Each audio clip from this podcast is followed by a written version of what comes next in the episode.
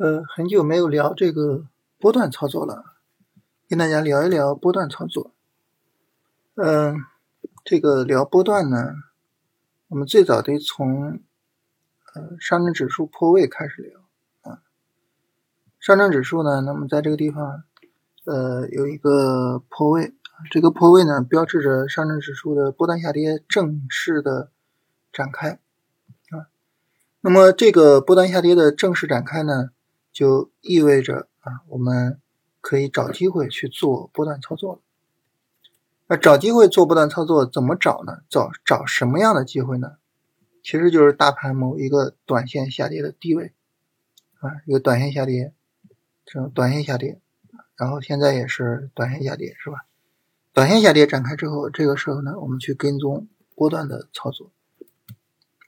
所以这样的话呢，就是在啊这样的区域里边。在这样的区域以及当下这个区域里边，对于我们来说呢，就是比较重要的波段操作的区域啊。那么我们看上证呢，可能会感觉到啊，这个不是很清楚，是吧？因为好像刚跌了没多久就开始做波段了。我们看创指或者看五零啊，可能感受会更加的清晰一些，是吧？市场呢，其实已经跌了很长时间啊，从春节到现在。市场其实一直在持续下跌，所以我们刚才标记的位置就是这种位置啊，这种位置，还有此时此刻的这种位置啊，那么我们去考虑说，哎，我去做一些波段操作啊，那这个时候其实是没有什么太大问题的。重点在哪儿呢？重点在于我们怎么去选板块啊，怎么去跟踪板块的走势去做操作。这个选择的重心在哪儿呢？就是在这个下跌过程中，啊，这个板块能不能扛住，啊，就这是选择的重心。我们别看这个下跌跌得很厉害啊，那其实在这个下跌中有好几个板块扛住了啊，但是汽车呀、工业母机呀、家电呀，其实都是扛住了的啊。但是反过来呢，哎，你别看这个下跌小，但是在这个下跌中呢，其实不太好找这个调整小的板块。不太好找说能做波段的板块啊，基本上各个板块跌的都比较大。当时呢就很勉强的找，就比如说稀土啊、有色啊，很勉强，就是可以考虑说，哎，能不能做波段？那么在当下这个下跌呢，当然大盘跌的还不是特别的充分，跌了四天啊，当然整个下跌结构出来了，所以就可以看一下。当下这个下跌中呢，其实就能够找到一些呃波段方向就可以去跟踪一下这些方向。大家说，哎，那为什么我要在短线下跌的时候找这个下跌小的板块呢？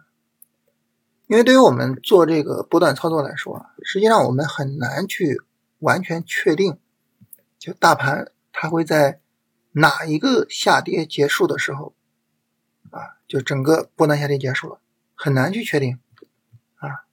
实际上，你从走势结构上来说，你比如说这个地方是有一个明显的低背离的，但是大盘整个波段下跌结束了吗？并没有，对吧？然后这儿也有一个非常明显的低背离，涨起来了吗？也没有，对不对？也没有，所以我我们很难说啊，哪一个下跌就是最后一跌，很难说。那这个时候呢，我们为了尽量的能够在下跌之后的上涨中，啊，整个持仓舒服一些，或者说，甚至啊，就是大盘没有向上突破，但是我们做不断的方向啊，这个做不断的板块向上突破了，甚至出现这种效果，我们为了能够出现这种效果，我们就尽量的去要求什么呢？就下跌的时候板块能够抗跌，啊，所以在这儿呢，就能能够找到很多板块，因为抗跌的板块比较多，但是这一波下跌就很难找啊，因为。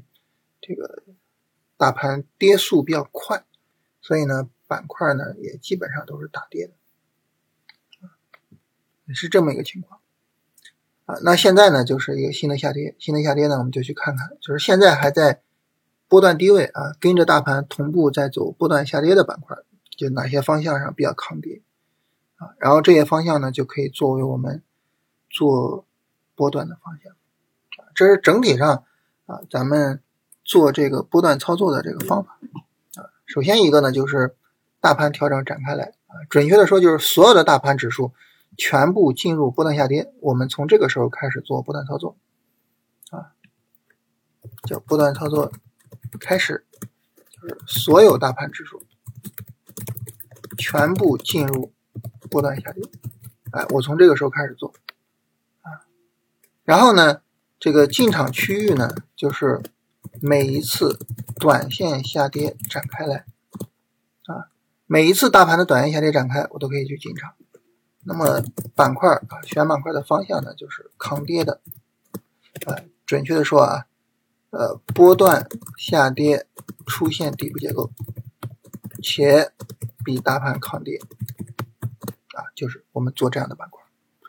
你比如说，你说啊，这个抗跌的，哎，汽车抗跌，那你此时此刻还能做汽车的波段吗？不能做了，波汽车已经在波段上涨中了，是吧？你做汽车，你只能做它的行情延续，你没有办法再去做它的波段操作了。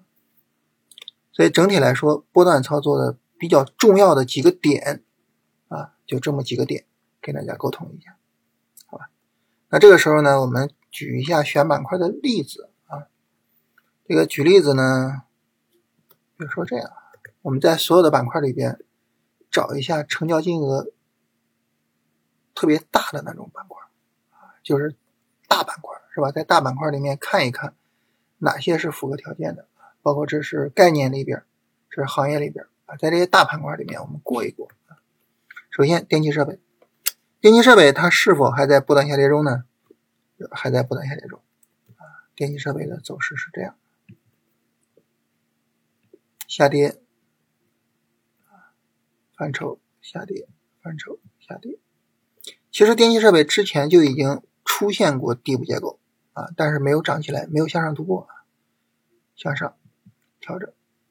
那么，首先电气设备还在波段下跌中，所以它符合波段下跌的要求。然后呢，它有一个底台的结构，哎，它自身有上涨需要。然后呢，比大盘强吗？也比大盘强，所以电气设备是一个方向。啊，但这个方向今天涨了啊，就最好能再等它调一调。软件，软件在波段下跌中吗？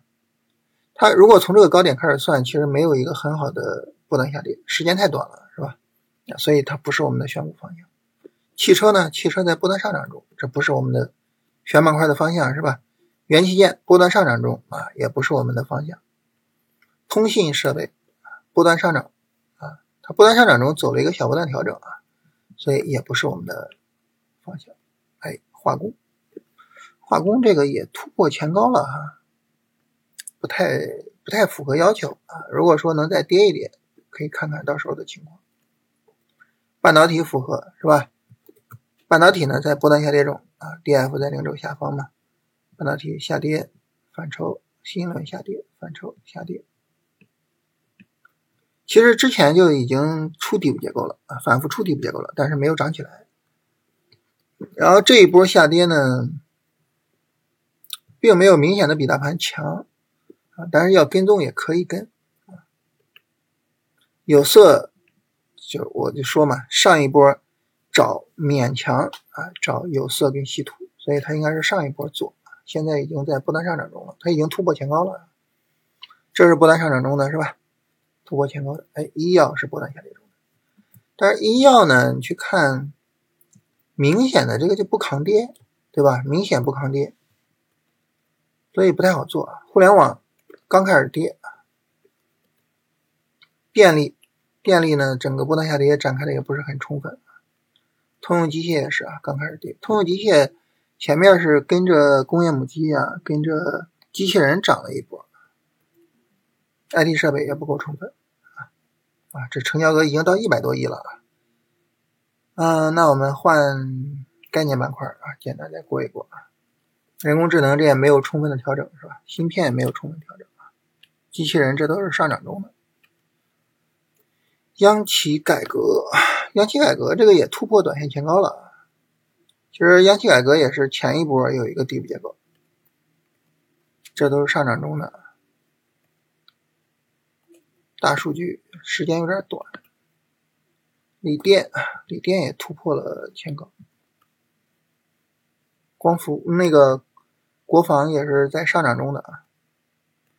哎，概念这一块啊，你看这个成交金额大的，全都是上涨过程中的，在一定程度上也反映出来一个问题，就是什么呢？你进入波段上涨了，你能涨，然后就会吸引资金，然后你的成交金额就会大。这个也是一个很有意思的问题，是吧？就走得好的、涨得好的，都会都会有或大或小的放量。啊，我们看传媒娱乐是吧？走好的时候就放量，啊，走差了就缩量是吧？走差了缩量，然后今天走好走好就放量，啊，所以也反映出来这么一个情况。那这就是选选板块的方式啊，就是这个板块自身在不断下跌，然后呢有底部结构，然后又比大盘强，这样呢我就针对它去做波段，啊，这整体上跟大家聊一聊这种波段的这种处理方式。